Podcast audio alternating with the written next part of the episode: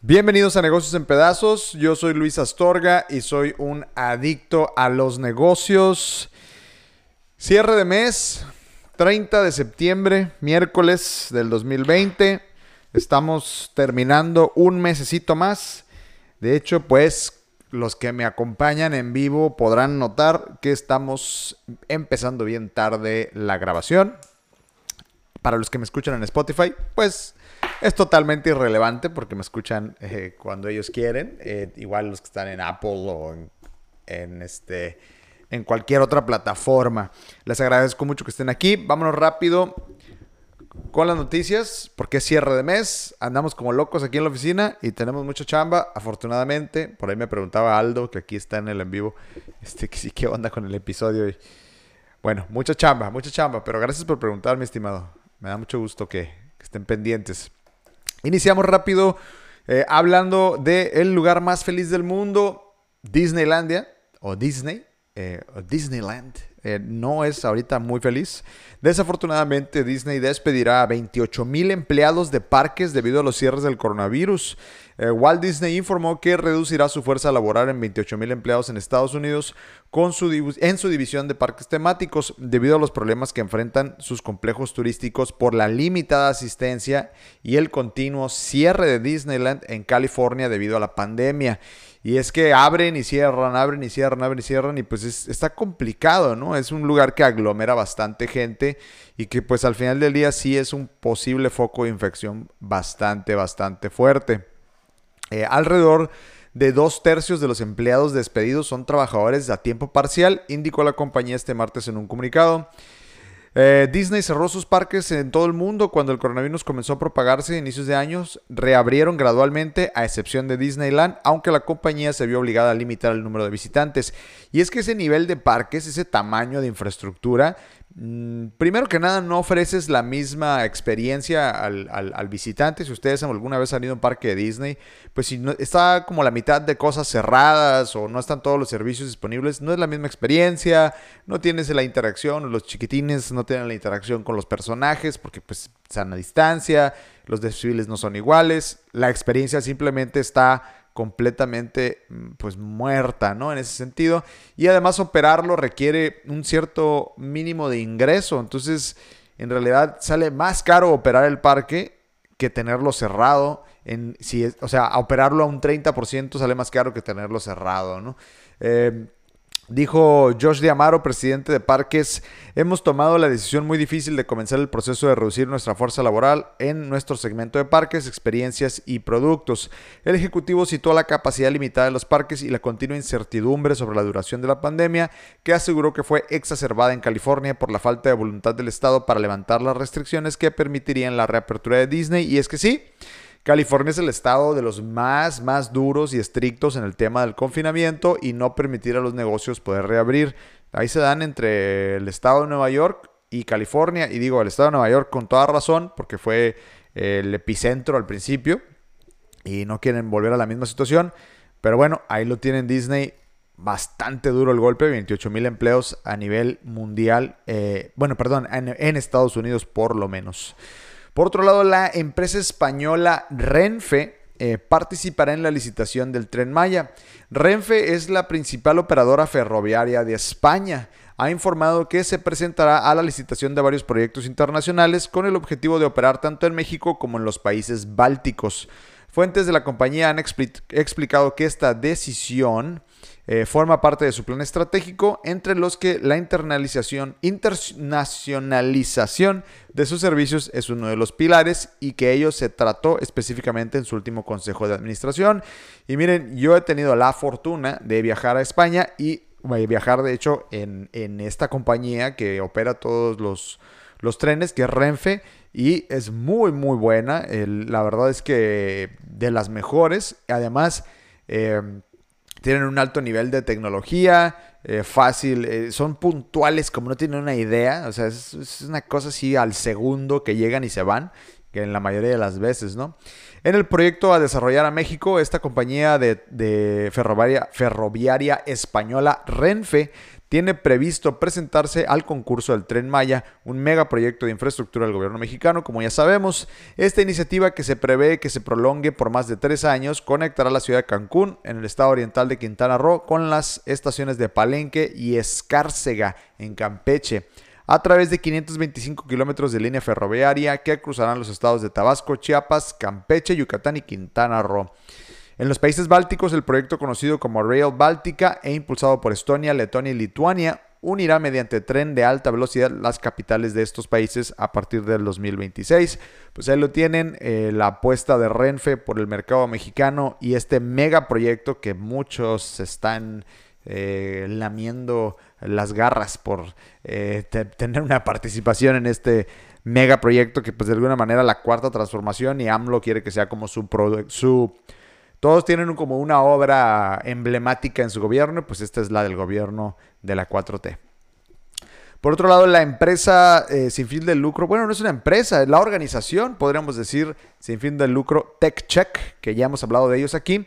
TechCheck estrena plataforma para quejas colectivas de compra en línea. Y miren, esto es bien importante porque sí, hemos hablado de que el e-commerce eh, eh, el e-commerce está creciendo muy, muy, muy aceleradamente en nuestro país y en toda Latinoamérica, pero debe de haber los mecanismos para proteger al consumidor, porque es muy dado y ya ha pasado que muchas empresas grandes o chicas no proveen los tiempos de entrega prometidos, la calidad de producto prometido, a veces simplemente ni siquiera te llega el producto. Hubo un caso de un cliente de Sears que ordenó un iPhone y le llegó una cajita de Boeing. No, no es broma, le llegó literal un Boeing. Alguien se robó el chingado iPhone, le puso un Boeing y le llegó un... Una, para los que no saben, no saben qué es un Boeing, pues es una cajita de jugo. Y bueno, al final, pues Sears sí le mandó su, teléfono celular, o Telcel, no sé qué fue, algo así. Este, pues TechCheck a lo que se dedica es a poderle dar una voz a los consumidores en grupo para hacer quejas colectivas ante la Profeco. Si ustedes han tenido que ir a la Profeco y hacer su queja individual contra alguna empresa, la verdad es que es muy complicado que te hagan caso, pero cuando ya son colectivas, pues cambia la cosa. Las empresas tienden a hacer caso. El desarrollo de esta plataforma que ahora eh, te permite hacer las quejas en línea eh, fue financiado por los bolsillos de los eh, dueños de TechCheck. Eh, todo nuestro trabajo lo hacemos porque tenemos pasión por la protección del consumo en línea, dijo uno de los fundadores, y porque nos interesa construir un movimiento digital que demande mejores derechos para los y las consumidores. No cobramos ni un peso para integrar casos en las quejas colectivas, ni para la impresión de los documentos, el mantenimiento de la plataforma o por las horas que hemos invertido en hacer este movimiento. Es una, pues, una fundación sin fin de lucro al final del día. Los usuarios podrán denunciar retrasos en entregas de pedidos, cancelaciones sin consentimiento o previo aviso, imposibilidad de devolución de productos y omisiones en reembolsos de dinero. Las razones para denuncias específicas de aerolíneas son las cancelaciones de vuelos sin consentimiento, cambio de vuelo sin consentimiento y falta de reembolso del ticket de compra, cosas que suceden en las aerolíneas en México, te cambian el ticket porque les da la gana, te cancelan el vuelo y no te reembolsan o es un rollo que te reembolsen o te quieren cobrar más por un cambio que ellos generaron. ¿Cómo funciona el proceso de queja con TechCheck? Pues miren, la plataforma señala que cada último día del mes cierran la recepción de casos. Si ustedes tienen un caso con una tienda en línea, con una aerolínea, con alguien que no les está haciendo el reembolso, entregando el producto o alguna de las cuestiones que ya vimos. Eh, el último día del mes se cierra la recepción de casos y en caso de reunir al menos 20 personas entregan una queja a la Profeco en la primera semana de cada mes para notificar a los usuarios por correo electrónico. A partir de ese momento dependemos del tiempo y de la atención de la Profeco. Nuestra experiencia anterior ha sido buena. Las tiendas empezaron a atender las quejas dentro de dos a tres semanas posteriores a la entrega de la queja, que es muy bueno. Eh, en tercer lugar, tendrán una audiencia de conciliación con la tienda y ante la Profeco. En esta audiencia se revisa el caso, por caso el estatus y se solicita una bonificación equivalente al 20% de la compra. Entre las compañías que están contempladas en la plataforma, pues ustedes pueden meter quejas eh, contra Aeroméxico, Amazon, Best Buy, Chedraui, Claro Shop, Coppel, Ciberpuerta, Electra, Interjet, Lineal, Liverpool, Mercado Libre, Office Depot, Palacio de Hierro, Sears, Sasha, Suburbia, Bogle y Walmart. Esto en México. Ojo, esto es en México. También tiene un apartado para intermediarios en la compra de boletos de avión. Todas estas páginas que son intermediarios como Aviatur, Almundo, Best Day, BD Travel Solutions, Cheap Air, Cheap Tickets, Caribbean Tours, Despegar eDreams, Expedia, Interjet Vacations, em, Kiwi, Kayak, México Destinos, Mundo Joven, entre otros. Entonces, si ustedes tienen una controversia con alguno de estos sitios o tiendas, pues ahí tienen una opción más para presentar una queja ante la Profeco si es que no les están haciendo caso por medio de esta plataforma que se llama TechCheck. Eh, dice aquí Aldo, o al que le llegó una botella de vino en vez de una Mac. Ese caso no lo vi, Aldo, pero buenísima, ¿eh? ¿Y sabes por qué lo hacen? Lo hacen para que la caja tenga el peso y que sí parezca que es, pues, por ejemplo, una laptop, ¿no? Lo que viene ahí adentro. Está bien loco lo que hace la gente para robarse cosas, ¿no? Cambiando de tema, Lenovo anunció su primera PC plegable del mundo. ¿Qué quiere decir esto? Pues es una PC que puedes doblar la pantalla.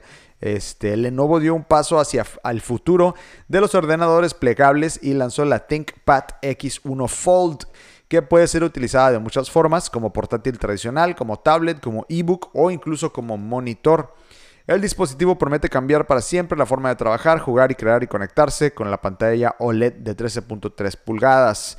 ¿Qué especificaciones trae esta nueva computadora? Pues el CPU que utiliza esta computadora es un chip Intel Core de alta con tecnología híbrida, un procesador que tiene un empaquetado 56% más compacto, para resolver el almacenamiento secundario, Lenovo, ha apostado por una unidad de estado sólido con un terabyte de almacenamiento y la memoria principal de 8 de, gigabytes de RAM, una batería de 50 watts por hora y la lógica gráfica de Intel UHD de onceava generación.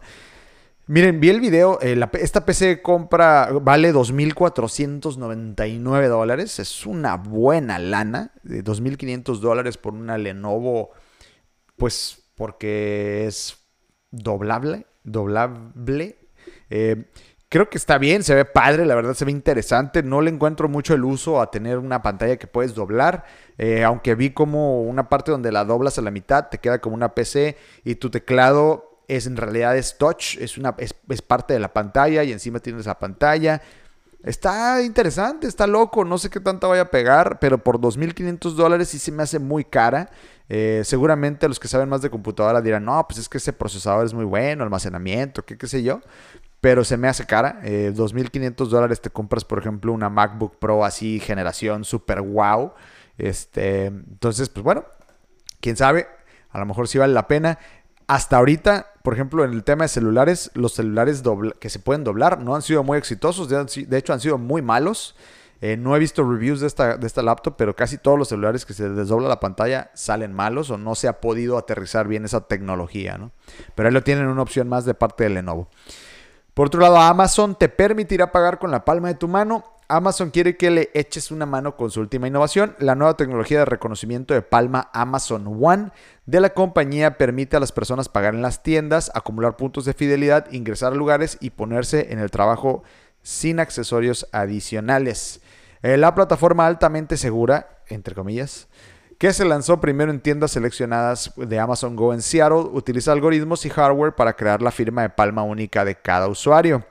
En la mayoría de los entornos, entornos minoristas, Amazon One podría convertirse en una opción alternativa de pago o tarjeta de fidelización con un dispositivo en el mostrador de caja junto a un sistema tradicional de punto de venta. Y miren, por si no fuera poco, que ustedes les den ya la retina, la cara al teléfono, eh, la huella, pues ahora quieren toda la palma, toda la biometría de tu mano, es la que te está pidiendo Amazon para poder hacer Transacciones, pues bueno, es el futuro. En el futuro ya no ocupamos tarjetas, ya no ocupamos ni siquiera tocar las cosas, sobre todo ahora más que las costumbres van a cambiar un chorro después de la pandemia, pues buscaremos la manera de no tener contacto con nada y estas son las tecnologías que pretenden em, lograr eso, ¿no? Eh, y Amazon es lo que está promoviendo para que pagues con tu mano, para que en la palma de tu mano, ¿no?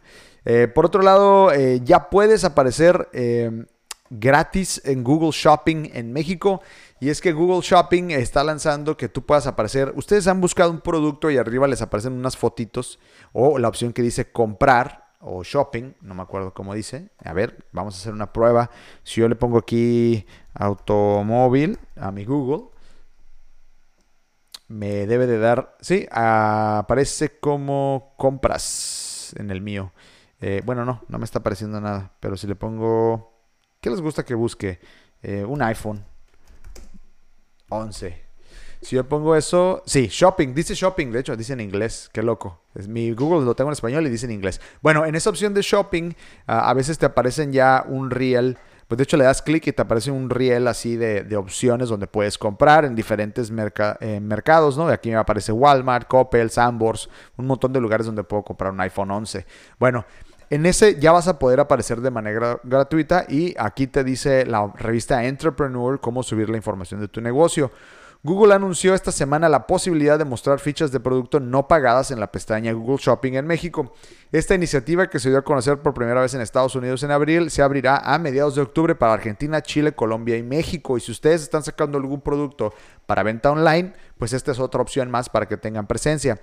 ¿Qué significa esto? Cuando un usuario realiza una búsqueda de un producto específico, como un juguete o zapatos, o como lo que acabo de hacer yo de buscar un iPhone en mi Google, los resultados que aparezcan en la pestaña de Google Shopping consistirán principalmente de resultados gratuitos y no de los pagados. O sea que los negocios no tuvieron que aparecer ahí.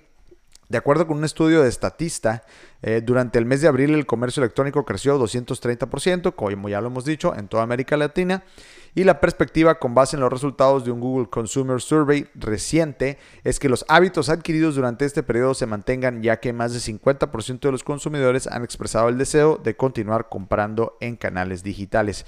Ahora, ¿cómo hacemos para que tu negocio aparezca gratis en Google Shopping o tu producto?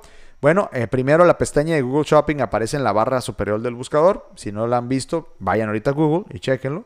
También pueden acceder directamente a través de www.google.com diagonal shopping, la palabra shopping en inglés, S-H-O-P-P-I-N-G. La ficha deberá incluir información como precio, imagen, disponibilidad, etc. Ya no es necesario subir la información a través de Merchant Center de Google eh, y luego correr campañas de anuncios a través de Google Ads. Entonces ahora lo puedes ir a hacer rápidamente ahí en Shopping. Con el cambio que se anuncia hoy, a partir de mediados de octubre, los negocios de México podrán usar las fichas no pagadas en la pestaña de Google Shopping para conectarse con miles de millones de usuarios que llegan a Google todos los días sin ningún costo, independientemente de si tienes o no campañas de Google Ads.